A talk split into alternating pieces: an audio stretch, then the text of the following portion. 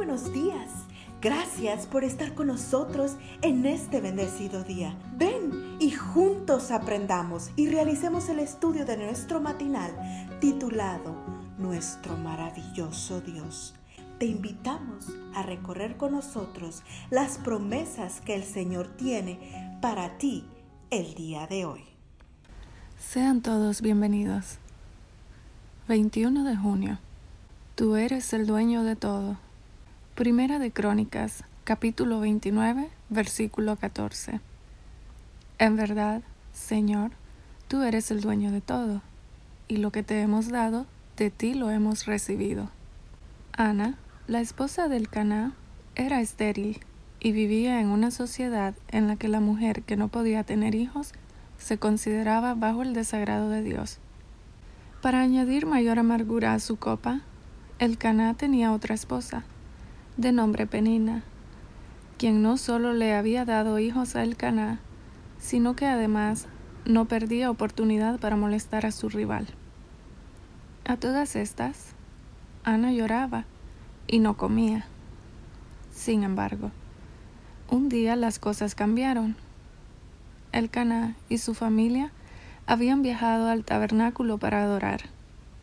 Estando ahí, Ana oró a Dios e hizo un voto diciendo, Señor Todopoderoso, si te dignas mirar la desdicha de esta sierva tuya y, si en vez de olvidarme, te acuerdas de mí y me concedes un hijo varón, yo te lo entregaré para toda su vida. Ana había sido una mujer desdichada por ser estéril, pero en esta ocasión le dice a Dios, si me concedes la dicha de tener un hijo, yo te lo entregaré durante toda su vida.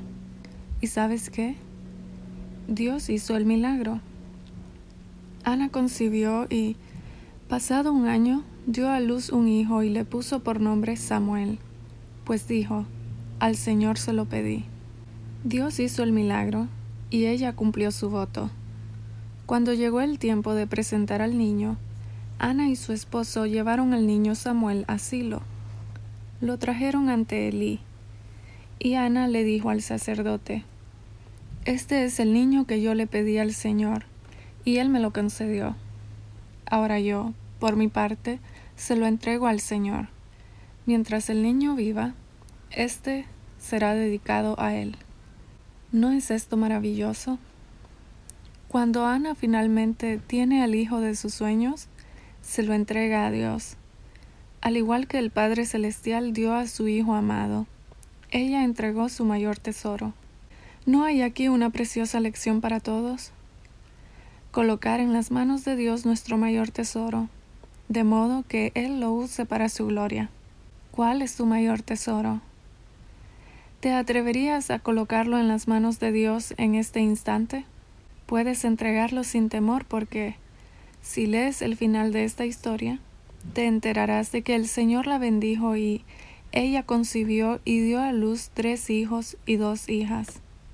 Las cosas que hace Dios. Nunca podrás dar a Dios más de lo que Él te da. Oremos. Oh Señor, ¿qué podamos darte que tú no nos hayas dado antes? En este momento, y con el mayor gozo, ponemos en tus manos nuestros más preciosos tesoros. Úsalos para la gloria y honra de tu nombre. Esto te lo pedimos, Padre, en el nombre de Cristo Jesús. Amén. Cada día gracias. Gracias Dios por darnos la tranquilidad necesaria